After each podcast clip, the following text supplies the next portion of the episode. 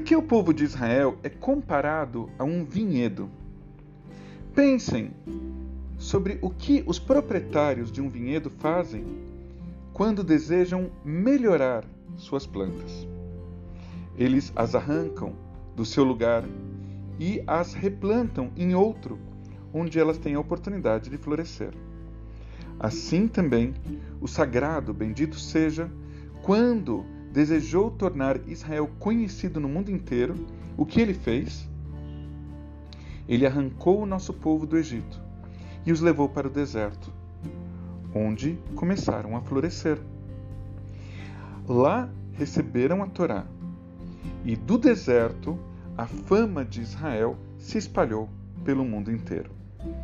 Chag Ha'ilanot Samer, que nós possamos celebrar todas as nossas plantas, todas as nossas sementes, todos os nossos frutos, até quando nós somos arrancados dos nossos lugares, porque isso significa que floresceremos em outro.